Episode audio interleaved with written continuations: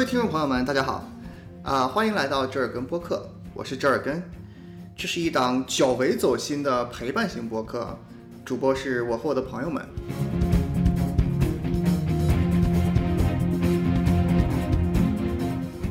这是我们的第一期节目，呃，今天所有的人，几乎所有的人都是第一次录制播客。所以，呃，可能会有很多的纰漏和不好的地方，呃，请大家多多包容。同时呢，由于是我们第一次录制播客，呃，我邀请了另外一档播客节目《Bad Coffee》的主播 Milkshake 杨来为我们做呃控场主播。大家现在欢迎 Milkshake 杨给大家介绍一下。Hello，大家好，我是 Milkshake 杨，然后我也是折耳根的朋友，所以我加入了这个折耳根，呃，和他的朋友们的。播客的第一期，第一期的主题是《复仇者联盟四：终局之战》观感。我作为一个就是想跟我爸妈看《复仇者联盟四》，但是他们已经看过，所以我就不看了的人。由于我对这个电影没有呃很多的那个，比如说梗的，我可能 get 不到很多梗啊。但是由于之前的一些，比如说《美国队长》一二，稍微有还是认真看了的一个人，就是最近对他没有什么兴趣的一个人。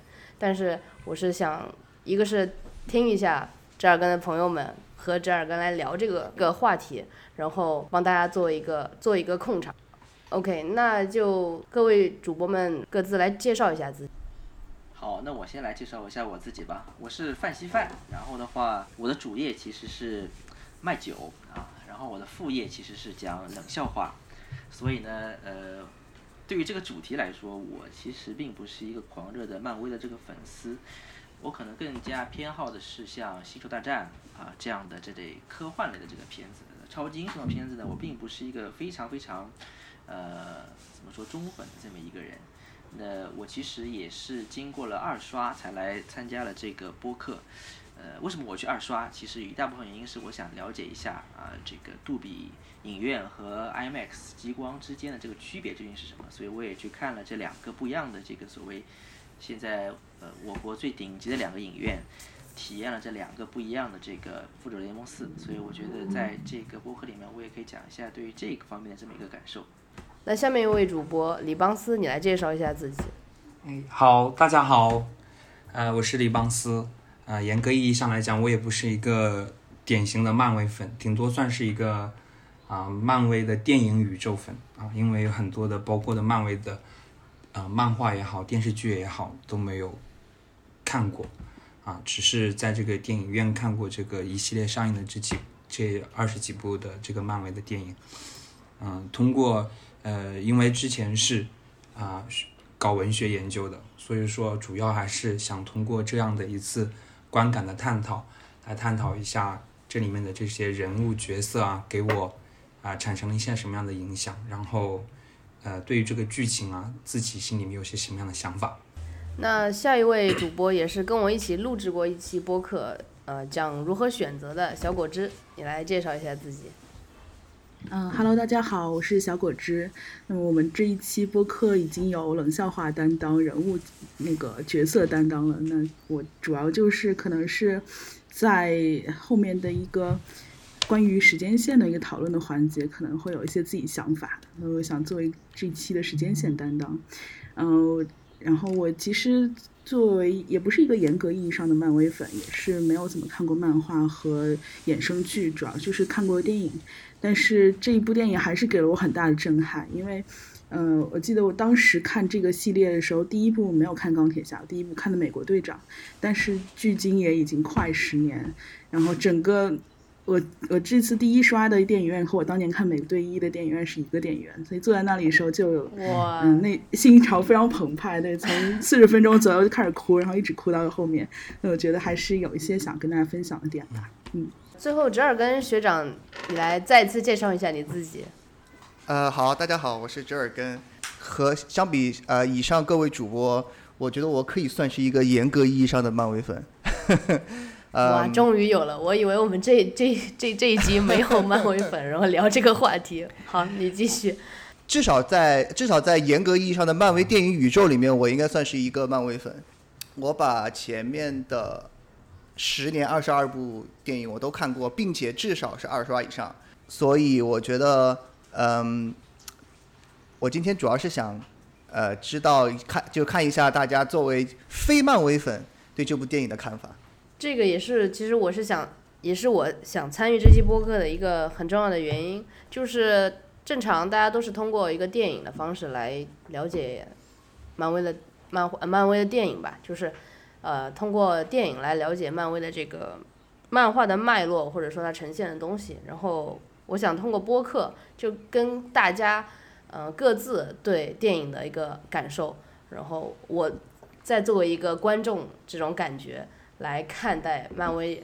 它整个漫威宇宙的东西，就是其实又是另外一种对我来说了，因为我是不不太参与呃细节的讨论的，呃，所以我觉得我也非常幸运能够加入这一次的这个播客里面，呃，那呃这一集由于就是我们知道《复仇者联盟四》在刚出来的时候，它的剧透就很多人在朋友圈都说，哎呀，不要给我剧透，或者说怎么样怎么样，所以。这一集，呃，张二根学长，你要不要跟大家说一下这个剧透警告和免责声明？对我们，呃，事先要跟大要跟各位观那个听众警告一下，就是我们这是一期完全剧透的节目，基本上听完我们这一期节目，呃，你就可以把这部电影当做一部呃三星以下的电影来看了。是，你甚至不用看之前的二十二部了。对我可以说，如果是呃是一个非常注重嗯，如果你是一个非常注重观影体验的人的话，那么听完本期节目会严重破坏你的你的这部电影的观影体验。所以呃，如果你到现在还没有看过呃《复仇者联盟四》的话，我强烈建议你现在关掉节目去看过以后，但是一定要回来再来听我们这部节 这这这期节目。另外一个呢是呃，刚才大家各自的介绍里面也呃透露了一些，就是我们所有的这里所有的主播都不是电影行业相关的人士，也不是职业的影评人，所以我们仅仅是从一个观众的角度，呃，对这部电影做出呃自己的看法和和一些评价。我们只是纯粹的聊自己作为观众的感想，呃，不打分，不抬杠，并且不接受任何的反驳。然后另外一个有一个呃所谓的免责声明，就是呃我们在这里面做出的，因为我知道漫威是一个非常庞大的呃体系，呃任何人都不可能就是说面面俱到，至少是我们这个观众级别的这些人，任任何人都不可以做，都不可能做到面面俱到，所以我们在这里面牵涉到的任何评论和发散和脑洞，一切的一切都是严格以漫威电影宇宙。出中间出现过的情节为基准和前提，我们不会牵涉到，就是就是就是说，我在其他的社交网站上还有这种其他场合，经常看见有人说，呃，有人发表对这个电影发表评论，呃，有一些这个自己的评价，然后下面就有人说，啊，你这个说的不对，呃，怎么怎么样？他在呃，比如说比如说对一个英雄评价说他这个能力有限或者怎么样，他说，呃，他在某一些其他的几那个就是。漫画或者怎么样，呃，能力非常的强，并不是这样，并不是你们理解的这样，这些你们都不知道。我们不接受任何这样的呃反驳，就是我们的还是还是嗯，再重复一遍，就是我们的任何的脑洞的评论，严格以电影宇宙呃出现过的情节为基准和前提，不牵涉任何其他设定，也不跟其他的宇宙和漫画还是电视剧或者是游戏做任何的关联。严格以电影为准，好，就是这样。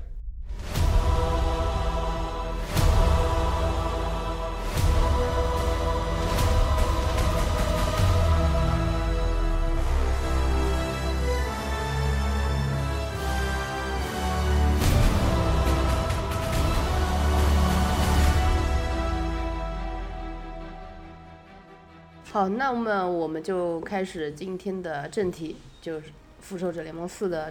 观感，首先大家可以总体来说一下自己的观后感和评价。从折耳根学长开始。好，我先来说，呃，这个这个电影呢，其实我本来是想去看首映，但是呢，非常遗憾的是，呃，因为我在美国这边嘛，北美这边是比国内要延迟两天上场的，呃，上映的。两天。对，国内是二十四号，这边是二十六号。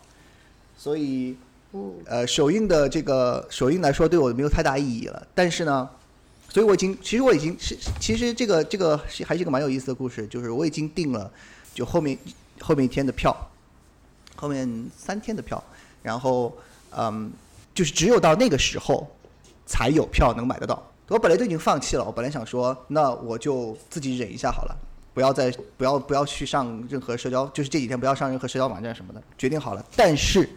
我后来不死心，又去刷票，那个刷那个卖票网站，发现在第二天的，就是首首映是二十六号嘛，呃，也就是说二十六号的早上七点钟，有一场早场，放出了一张那个就是位置比较好的票，所以我是被迫二刷。我当时把把那张票买了，然后第二天早上去看看完了才去上的班。希望我老板不要听这期节目，谢谢。可以可啊以，大可以看出来这是一个标准的漫威粉了。那么我我我想说一下，就是我的观后感呢，嗯，我觉得呃，至少至少从我的这个角度来说的话，我想不到一个更好的结局的方式。我觉得他现在这个方式呢，属于纯粹的纯粹跟从粉丝粉丝出发，就是你你你如果没有看过前面的电影，或者说仅仅是看了一些这个古阿莫型的这种这种总结的话，其实你只能看到大概一半到最多六成的内容。里面很多很多这种情怀向的这种致敬的话，你体验不到，那是非常这是非常可惜的。那么也就是说，我的总结就是说，它是一个完全完全的粉丝盛宴，绝不考虑路人和其他人的感受。OK，然后李邦斯，你来介绍一下你的简要的一个观后感和评价呢？我总体评价是觉得这电影还是可以吧，因为，嗯、我应该是从第一部开始看起的，从零八年的那个钢铁侠第一部开始看起，所以说这电影当中的很多情节，呃，这二十几部电影的话，我应该也都刷过，至少有两到三遍吧。像雷神三我，我非常喜欢，我刷了大概有五六遍了。啊、所以说整个这个情节还是，尤其是他们闪回的这些情节，还是比较触动我的。然后因为钢铁侠的这个呃去世嘛，然后应该是整体上拉高了这个电影在我心目中的它的这个应该怎么讲，就是说拉高了它的这个层次吧。因为这个钢铁侠是他整部这个漫威电影宇宙里面塑造的最成功的一个角色，他的人物性格的变化也是比较完整的。嗯，至于其他角色的话，就还是并不是特别的完整。然后如果说整体上来讲的话，这个电影它还是有一些缺陷，我认为就呃群戏上，我认为没有复联一和复联二那么精彩。嗯，在这个大场面的掌控上啊，尤其是最后的大战的决战上，就是每一个英雄的表现上，可能是因为时间关系的原因，所以说这个这两个导演应该叫什么什么罗素吧，我也没有具体去查过，但是他们在控制大场面的这个英雄这个发挥各自的这个他们本身所具有的这个超能力的这方面，然后这个场面的调控调控方面，我认为做的是非常不够的。所以说，这个电影最后大战没有给我一种畅快淋漓的感觉，啊，只是这很多人聚集在一起这一个场景让我觉得非常的振奋人心，但是整个这个打斗的这个过程，嗯，有点儿戏了，啊，这个刚好可以对比的就是那个，呃，在那个过了这个复联上映之后的那个。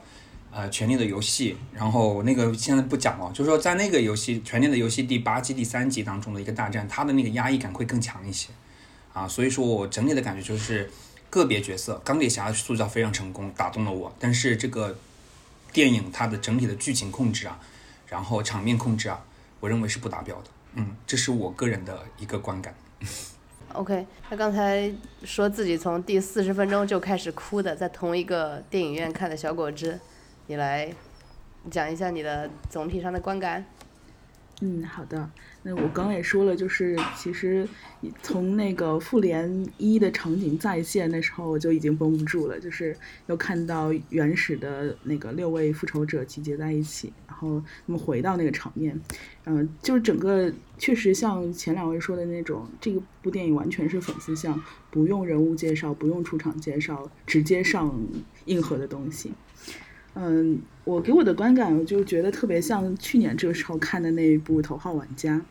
就《头号玩家》，我也是大概刷了两遍到三遍吧。然后整个它的致敬啊，以及重新回到某个电影的场景里面，然后玩梗的感觉，然后最后集结的场景，就整个这样子的叙事模式就很像。然后《头号玩家》也是，嗯，我觉得作为死宅一类的话，应该也是会看到哭泣的那种、那种、那种激动程度。嗯，以及甚至最后的价值观输出都比较政治正确，然后这这种感觉就很像。嗯，但是漫威，我觉得它强就强在它仅仅在十年内靠自己所有打造的电影就实现了这一点，而不用去借助大众流行文化、游戏或者其他经典电影，这就是漫威厉害之处。我觉得这是可能是电影史上划时代的一个标志。那么未来如果再有这种，就你想 DC 也要出宇宙，像环球影城也要出，呃，环球影视影业也要出宇宙。这个未来就很可能会开启这种严格由编剧主导，然后导演和演演员严格按照 IP 输出的这样的电影模式。我觉得这个可能是更有意义，要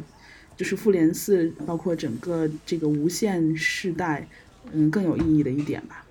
OK，那最后范西范同学，你的感感官是？我觉得我也是同意大家的这种说法，它其实完全是粉丝向的这么一部电影，因为我觉得迪士尼没有可能，也没有必要把这部电影做成对所有人都友好的这么一个状态，毕竟它的这个背景故事非常的长。呃，一个有趣的事情就是在我去看之前，其实我让我的岳父岳母先去看了。呃，两位老人家可能在这个过程当中大概睡了 三四觉，这个电影还蛮长的，大概有三个半小时的时间。对对对。他们就觉得，他们给我的反馈就是，呃，不知道在说什么，然后里面的人的化妆化的都稀奇古怪的，感觉像在看一个完全没有故事线的《西游记》。啊，那我觉得的话，这是非常非常怎么说，很正常的这么一种现象啊。当然，这也怪我媳妇不好啊，为什么要把老人家带去看这么一个？需要前期这个背景故故事这个知识筹备的这么一个一个电影，因为我觉得这是一方面的话是迪士尼其实是对自己前十年的铺垫非常有信心，啊，毕竟这个中国并不像美国，它其实会有非常强的呃漫威宇宙漫画或者是之前这些相关的呃内容的铺垫，中国的大部分。观众或者说是这个影迷，可能并没有像美国呃影迷这样的这么一种从童年开始就有的这么一些呃怎么说心理的呃建设，或者说是一些像我们一样，我们可能童年的记忆就像葫芦娃或什么之类的，你可以想象这些片子被翻拍成了一个真人的这么一个电影，会是一个什么样这么一个状态？但是我觉得。呃，迪士尼其实也没有必要去把这个影片做成一个观众向，就是普罗大众向的这么一个影片。呃，毕竟刚才讲了这个，前面十几部电影都拍完了，不可能再按照这个路数再重新告诉大家一次这个影片是什么样子的。而且他也会希望这些真正在乎他、真正呃懂他电影的这么一个人，可以成为他的种子用户。呃，他们会起到了一个传播、解读和种草，以及对于未来他们可能会去做 N 刷这样的这么一个动作，不单单是他们的这个票房的这么一个保障，也是他们影响其他、辐射到其他普通观众的这么一个重要的这么一个工具。呃，我的想法倒还真的跟你有点不一样。我插一句，就是呃，我看美剧的，就是就先说美剧吧。我觉得他就比如说《The Good Fight》，我不知道有没有人看过，就是它每一集你可以单出来，你可以就是我觉得美美剧就目前的美剧或者电影，就是你每一集能单拿出来看，但是你放进去看会觉得更精彩，就是它单拿出来就已经很精彩了。我觉得漫威的电影应该是应该，虽然我没看这个四，但是我觉得应该是这样的一个效果吧，所以。但是他这部电影如果真的像你所说的完全没有介绍，完全没有这个就技能方面的这个，呃，稍微告诉一下是什么技能，这个可能就是像你说的是比较粉丝的电影，或者说他更关注的核心观众。然后再跳到前面那个，你说爸妈完全看不懂这个事情，就是您的岳父岳母说完全睡了好几觉，这个问题也同样出现在我爸这边，就是。后来漫威的电影，其实我是觉得看着特别累，然后我就会专门跟我爸妈去看，因为一个是我还是想看一下的，但是又不愿意花太多的个人的时间。然后他们其实是想通过这个漫威的电影来熟悉一下年轻人在干什么，所以这我把这两件事结合在一起，然后就之前其实有有在家带他们看雷雷神一二三啊，呃美美国队长一二，但是那些都是在家里的盒子上面看的。然后像黑豹后来的黑豹这些都是在电影院看的，呃还有复仇者联盟三，我就是我我们我们家三个人一起看的，但是就是在这种情况下，我爸妈。或者我爸爸说，不知道在干干什么，我都睡着了，他就是这么说的。我不知道，嗯，他实际的感受是什么？嗯，可能就确实跟你说的一样，就像我爸这种，呃，也就贡献一次票房，嗯，并不，但并不是漫威所看中的那那种人群吧。毕竟经历过一次。对。不过我觉得你爸妈能跟你一起去看这个电影，是也是一件很好的事情。对，因为一般就是选什么电影还是我说了算。或者如果他们自己去看，可能就看哪个最热吧。这个选电影又是另外一个，我经常因为选电影就选了好久，然后就不看了。这种出现。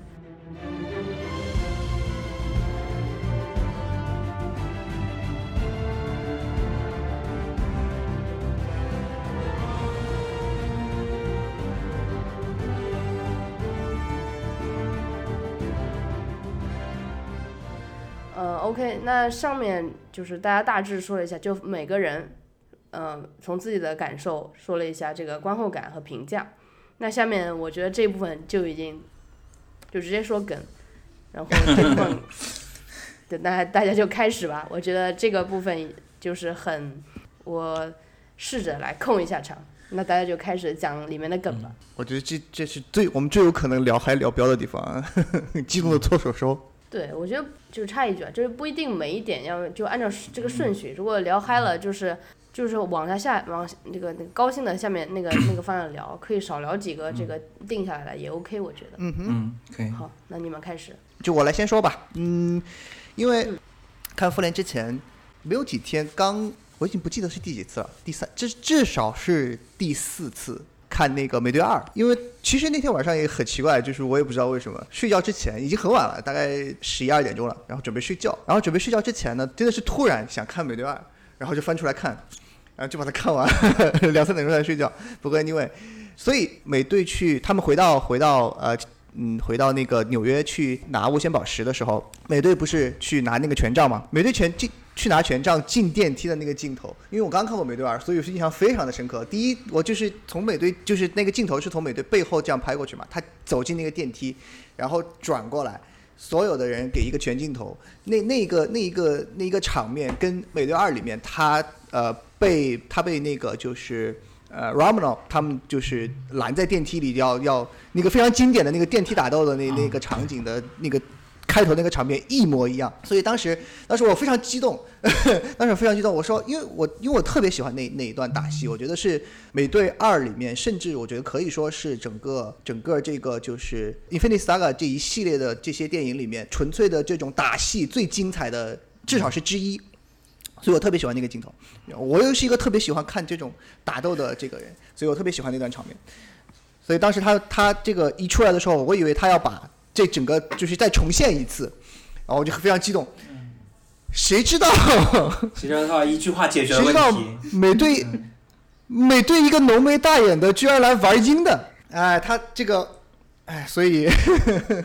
不过我觉得 Hell Hydra 这个这个。家太棒了！就我毕竟我因为我之前那个关注那个美队的那个 Twitter，然后当时一六年的时候印象非常深刻，当时漫画出来，嗯，美队黑化这件事情，然后传得沸沸扬扬。因为在漫画里有有一个有一张画面，就是美队喊了一个 Hell Hydra，然后当时 Chris Evans 还发了一个 Twitter 说 Hydra what no 什么，然后 Say it and true 那个那 Hashtag 也都加了，然后当时也是传得沸沸扬扬，当时就大家就猜测。如果美美队真的黑化，是不是 Chris 他就不演了？等等，然后，这个印象非常深，然后就一直在等美队什么时候黑化。结果没有想到在这里他还致敬了这样一个梗。那时候那个电梯大战看到那个叫什么九头蛇男团的时候，我就已经就绷不住了。然后再看到 Hell Hydra 的时候，就觉得啊，我觉得这编剧真的是有下功夫。嗯美队的那个形象的话，我觉得他他一直是处于一种，嗯，就是说他身上可能代表着某种啊某种某种精神，然后你觉得他其实他身上有一个呃有一个有一个反差，所以说我觉得最后的这个，嗯，他有他的就是他的这个人物的这个性格啊和他所做的事情的这个反差，然后还有包括他最后的这个为什么最后这个时空的这这这六个宝石要。要他回去送，我认为也从这个整体上来讲，他其实是，呃，联系在一起的。就他，他其实因为美队这个人，他他本身就不属于不属于这一个时代，所以说这里面有一个梗，就是说，呃，他们在最后结尾的时候，美队说他其实，呃，他之所以可以退休，可以说到另外一个时空，就可能待会我们要谈的，就可能他到了一个平行宇宙了，或者说他在这个时间线里面。也是可以值得探讨的一个事情，但是我觉得美队就是，嗯，他在这个电影里面，他呈现的一种反差，就包括他能够拿起那个，呃，雷神的这个锤子，这个代表着他本身精神上比较正义的正面的一面，但是在这一部电影里面，美美国队长他又体现了他与原先角色不一样的地方，就是我认为这个角色在这里面稍微。发生了一点点变化的地方，然后最后的，所以说他最后的结局的话，以一个年老的形象出现，然后再把这个盾牌交给一个，呃，交给下一个下一任美国队长。所以说，我认为他其实完成了自己的使命吧，就是说他也实现了自己的这个转变。当然呢，但是他不并不，我认为他并不是这个电影系列，这个整个电影宇宙当中实现转变最大的跨度最大的一个人。啊，他其实美队一直在坚持自己的这个原则，但是他的做事的形式的风格，其实自从这个在那个复联二之后吧，就是那个索克呃美国队长三啊内战吧，在这个结结束之后，他其实对自己的形式的风格啊，他可能他的原则没有改变，但是他形式的风格可能会变得更灵活一些。我认为这是他在致敬之前的这一些这个电影啊，还包括美国队长这个角色的一个地方啊，让这个人变得更可爱了一些。啊，包括他讲的这个 这个梗，这个美国翘臀的这个梗，他自己也吐槽了一下自己，啊，也看了一下自己的这个 翘臀，在这个点上，我觉得就是说，如果按照就美国队长应该是一个很很很很有原则性、很光明正大的一个角色，在我的印象当中啊啊，所以说他呃也变得可爱起来。那说美队的话，我们就说说多说说美队好了。嗯，我觉得像刚才呃邦斯提到的，最后由美队去。啊，还这六颗宝石，我觉得也是因为前面提到的，就是美美队这个人，他怎么说，就是他的他在超能力上的话，对于复联后期的这些神仙打架级别这种这种的来话，其实超能力不算不算太强，但是呢，我觉得他主要是自己的这个人格，相当于就是说，这个人身上的已经不是人格了，他近乎神格的一种体现，嗯。就是他的这个基基本上是集中了美式美式的这种呃英雄主义的各种所有的这种。正面性正面的特质，也就是说，联系我们我可以可以发散一下，就是联系到其他其他宇宙里面。比如说，如果按照魔界的这个这个呃设定来说的话，我觉得只也就只有美队不会受到，因为你看那那六个宝石在那一那一个时间是只有美队一个人，然后他说他身上有六个六个是那个无限宝石，也就是说他拥有这个宇宙里面最强大的力量。我觉得至少在电影里出现过的人物人物里面。不会受到这这这种力量的诱惑的，也就只有美队了。我所以我觉得最后这个去还宝石的这个人人选的选择，呃，我是非常同意的。我觉得也也没有其他任何人可以去做这个事情了。嗯，但是我觉得就是我在这里我要一个点想跟大家一起分享一下，这是我觉得比较有意思的地方，就是说。呃，如果假设这个美队他回到了，就是因为事实上在电影的结尾，美队他其实是没有回来的，就是去还宝石的那个美国队长他是没有回来的，然后他回到了过去，把宝石回到啊返回啊返还给了不同时间点的不同的人的手中，然后他自己又找到了一个时间点，就跟卡特结婚了。然后如果大家印象还有的话，那么在这个美就在这个美国队长二当中，然后。其实也不是美国队长，应该是复联二吧，嗯，就是有一个有一个女特工，好像是卡特的女儿吧，啊，然后我当时就合理的猜想了一下，她的侄女啊，侄女吗？啊，那那侄女的话，那可能这个猜想就有问题。我就是当时我我有有一个这样的想法，我就是觉得如果美队，呃，其实我大概知道你要往哪儿走。啊，对，就是我，我认为他可能就喜欢上自己的女儿嘛。但是，但当然不不是了，就是呃，其实他还可以从另外一个角度来看了，就是他回到了这个和卡特的这个时间线重合，然后和卡特生活在了一起。然后在电影在电影的其他地方也讲了，因为我没有看过电视剧《卡特》了，那个那个特工卡特。但是在电影里面，好像我记得有一个情节就讲卡特是其实是结婚了的，她有丈夫。那么这个丈夫可能就是这个回去的美队。就回去的美队，然后呃，他可能通过一种什么样的方式，然后隐匿了自己的信息，然后这个一直等到就是到了这个时间点，他应该准确的记得就是他去还宝石的是哪一天嘛，然后他就带着盾牌，然后再到再到这个地点来，然后我就把这个盾牌交给了那个 Sam，呃，所以说我觉得呃，在这一点上来讲，就是说其实嗯，美国队。这个就是这里面有一个地方，就是我一直没有困惑的地方，它其实是没有办法自圆其说的，因为呃，那个那一段时间里面，在如果是他们是在同一个时间的时空里啊，这个时间线里面的话，那么在他跟卡特结婚，或者是在这个共同变老的过程当中，美国队长还冰封在那个呃北极还是哪个地方吧，啊，所以说就会造成这个时空中其实是有两个美国队长的。啊，在这个同一个时空当中有两个美国队长，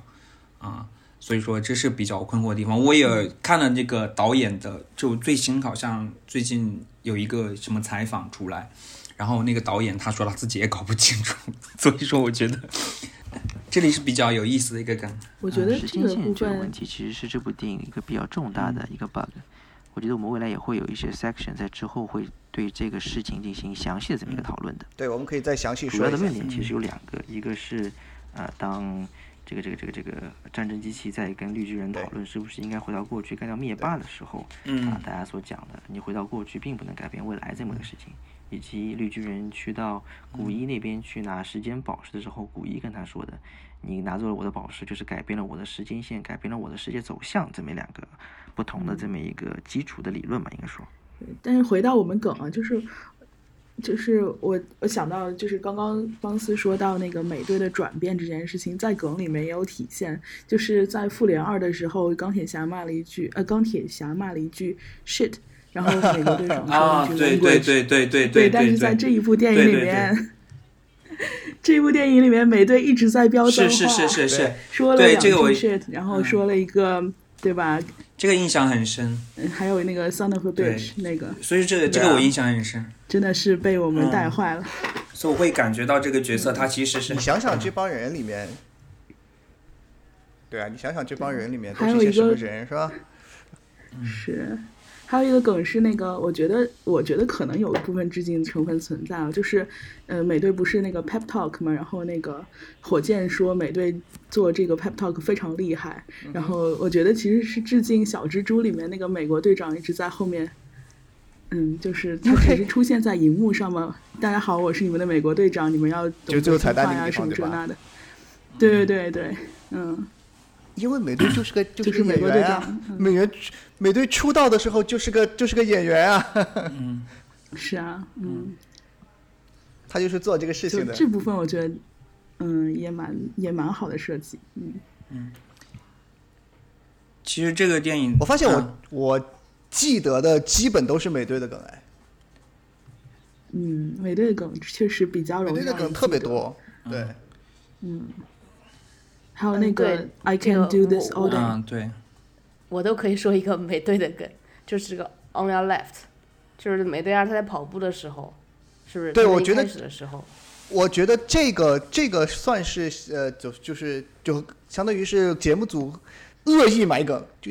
就感觉像是伤到你脸上，说你看这是我们给你个埋的梗，就是这样，嗯，非常明显的这样的一个一个反复的致敬，嗯，终于有一次。Sam 超过他了，啊，对，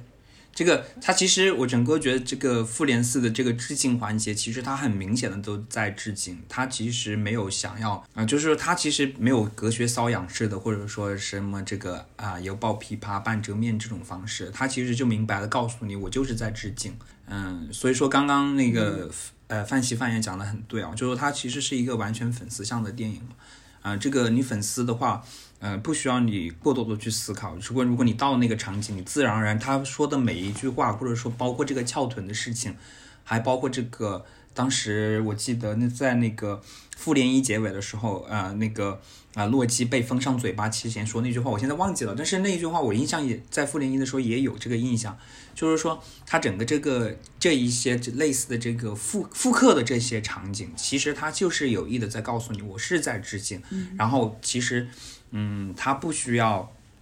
嗯、在在特意的说，我们说埋梗啊与不埋梗这种事情，嗯、因为他本身这个，因为他算是我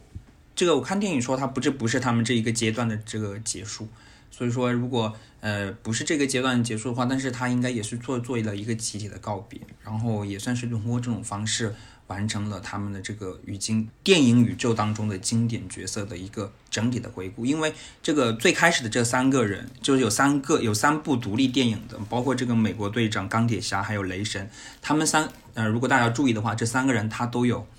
啊，都有回到了自己的过去，就是联系他们过去跟未来。当然，就是因为钢铁侠最后呃牺牲掉了，然后其他两个人的话，呃，都有了各自的归宿，每个人都找到了自己的结局，就是因为他们的过去跟现在在这一步里面完成了一个闭环，就是完成了一个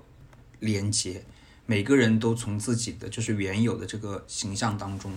最初的形象当中给啊脱离出来了。我认为是这个电影他买的一个最大的梗。为什么只回去这三个人的这个过去？我觉得这里面还是啊可以值得啊去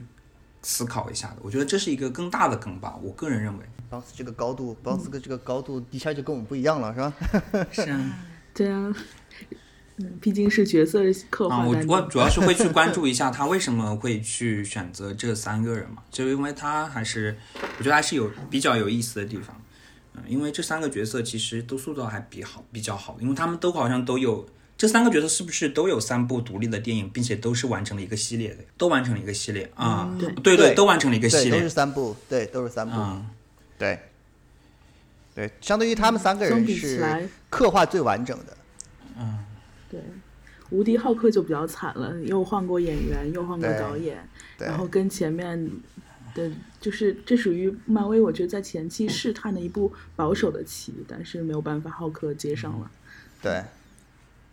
其实联系讲的话，我觉得有自己独立电影的应该就他们三个人，对，啊、就是真正完成了一个系列，完成了一个整系列的，在这个十年的十十一年的时间里面，完成了一个整个系列的，只有这三个角色。对，当然，我觉得这个雷神的崩坏，这个雷神的这个梗的话，我其实我觉得雷神的话，包括他那个锤子，那个 hammer 的那个锤子，就是说谁能够。啊、举起那个锤子，那么合理怀疑一下，就是在那个奥创的这个奥创时代复联二的时候，其实美国队长他是可以把那个锤子给啊，那个叫做妙什么锤来着啊？对他其实是可以把那个锤子击的，但美国队长可能为了照顾到 雷神的这个这个自尊心，所以说故意装作没有把它举起来。其实美国队长是可以举起来的。对，嗯而且当时，嗯，当时雷神的脸色一下从刚刚笑，然后马上 请转阴，然后就说什么你能举起来那种那种那种表情。对啊后来看个美队没有举起来之后又放心了。瞬间就但我其实。觉得这个这地方美对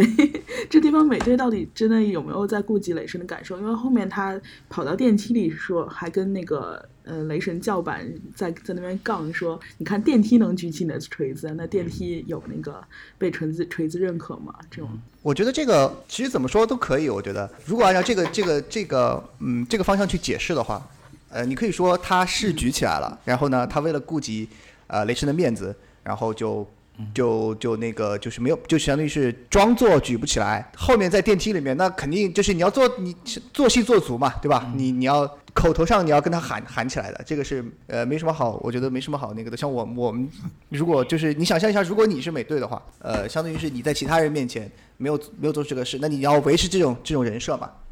但是私下里你，你相当于你自己是知道你是举起来，只是你不顾及他的面子，没没有把这个事事情最后做绝。我觉得另外一个另外一个角度去看这个事情的的解释呢，也可以说就是美队那个时候确实举不起来，就是他可能按照因为因为这相当于是说，呃，米欧尼尔是自己有思想的，就是按照他的按照米欧尼尔的的那个思那个那个想法来说的话，那个时候的美队为什么拉起来了一点点？是他已经具有这个资格，就是他是他是呃符合这个这个资格，只是相当于是我还不能承认我我我不能承认你，因为我知道你是这样的人，但是我没有跟你共事过或者是怎么样，但是在最后的大战的，就是就是在四里面最后大战那一段那一段那个美队经过前期的这一些成长，还有相当于是跟锤子一起在战场上打过人了，这才得到了锤子的承认。我觉得也可以这样解释，相当于美队自己也在不断的成长，从一个从一个六十分及格的人，到最后变成了一个完全被锤接受的。我有一个关于美国队长举起锤子的这么一个说法，好想听哦。嗯，不知道大家有没有看过呃北欧神话？看过，北欧神话里面其实就有讲到过啊、雷神他其实和他的呃兄弟兄弟这个洛基和他的一群狐朋狗友去挑战呃巨人之城乌特加德的城主乌特加德洛基啊，这人也叫洛基。呃，那他洛基呃跟他们提出的这个挑战，其实就是让他们进行一些比赛。那么呃，他向雷神提出的这个挑战项目其实有三个，一个是呃喝酒，还有一个是把一只猫举起来，然后是背起一个老妇人。那雷神其实呃最后结果都是失败了，他没有把酒喝完，他也没有把猫这个举起来，也没有把这个老妇人举起来。为什么呢？最后在最后的时候，那呃乌特加德洛基告诉他真相了，他说其实这只猫啊，其实这这碗酒它其实连着的是大海，所以你永远都喝不完它。但是我已经看到海平面被你喝掉了一些，所以你很厉害。然后这只猫的话，实际上呢是这个呃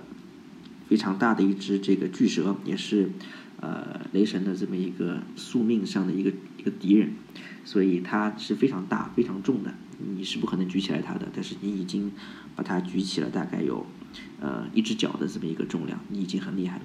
然后关于老妇人呢，其实它是象征着年老呃这个状态本身，所以年老是无法这个叫什么撼动的，所以你是举不起来它的。这方面也是讲到了说，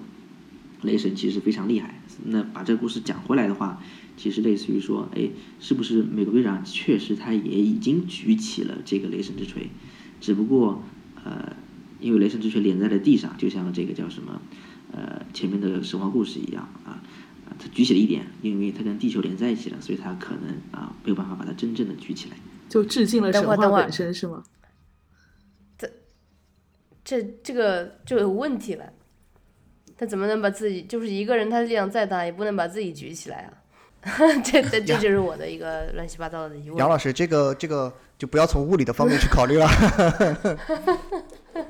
好的好的，对，其实我在看那儿的时候，我也觉得有有疑问，说美队他到底有没有？我觉得可能就只是晃了一下，我觉得他是这样子的，我觉得他这个电影的话，因为他漫威的电影宇宙，他一直就有那种就是有一个潜在的线索，就是说为什么到最后结尾的时候是美队，呃，就不管可能精精神上他可能也是确实是可以举起这个锤子，但是他一定会有一个前期的铺垫。那么就在这个奥创这个在这个复联二当中，他就已经通过这个小小的细节告诉你，可能将来的某个时间点，美国队长真的可以举起这个锤子。所以说他其实其实是可能是布了一个线，就是说不至于到最后为什么我们有可能有的人他会去思考为什么反过来去想为什么美国队长可以拿起那个锤子，那么。如果你再去回思到这个复联二的时候，就会想到这个点，就会觉得这一切都啊，就就又可以成了我们可以讨论的一个呃这样的一个话题。就它其实是有一个引线在这里啊，它所有的故事，我认为他们这个复联四的所有的这个就是与之前有连接的地方，包括他们一再谈到那个索科维亚协议啊、就是刚复联四刚开始，美国队长跟这个。钢铁侠他非常生气的一个原因，他去谈这个事情的时候，他就会谈到为什么当初我们不在一起，呃，当时我们没有团结在一起，当时你们没有听我的，你们不签那个协议，导致我们分裂了，才会被各个击破。呃，我觉得就是说他的每一个情节的，它可以都会对应到之前的一个因，就是这现在这样的一个果是之前的不同的电影宇宙里面的不同的电影造成的果，他们那个是因，这个是果。所以说都可以找到与之前电影的连接。所以说我是认为这部电影在这一方面，其实它其实不管是埋梗也好，还是草蛇灰线也好，它都做得非常的好，它都有呼应有回，就是都有一个可以让你去寻思和回味的地方。我觉得邦斯刚才说的这这些点呢，其实也会跟之前我们刚开始讨论的时候讲的那点有关系，就是讲到呃，漫威或迪士尼是不是有把这部电影作为一个粉丝核心向的这么一个电影，而不考虑到普通观众这么一个事情。他埋了很多很多这样的梗，其实呃，说实话，就是普通的观众其实是无法 get 到的，而只有真正的粉丝才能够理解得到，能够会心一笑，能够这个。呃，有这种热血燃烧起来这种感觉，而他这样的这种做法，其实就会和呃我们现在比较火的《权力的游戏》的这个做法就有一些不同。《权力的游戏》呢，它可能更加啊偏向于诶每个故事它都可以是独立存在的，甚至每一集啊你你如果从头开始看的话，都不会觉得说哦我缺少了一些什么背景知识我不懂。啊，没有这么多梗，或者说是这么多深埋的这么一个知识，在这个剧情里面，你所享受的就是每一集当中人物的这个命运的一个变化，啊，和这个剧情的这么一个发展等等等等之类的，甚至是这个呃，他根本就不在乎观众啊是不是对这个这个这个角色是不是有非常喜好的这么一个一个态度，就会给他一个好的这么一个结局，或者说有主角光环等等之类的，啊，编剧也或者说是马丁大神。他就是《权力的游戏》可能是这样子，就是说这个角色可能粉丝你很喜欢，对吧？那好，第二天我让他死掉，要你死你就死啊！我可不在乎观众觉得他是一个票房保障，或者说是是一个这个剧里面的啊万人迷等等之类的。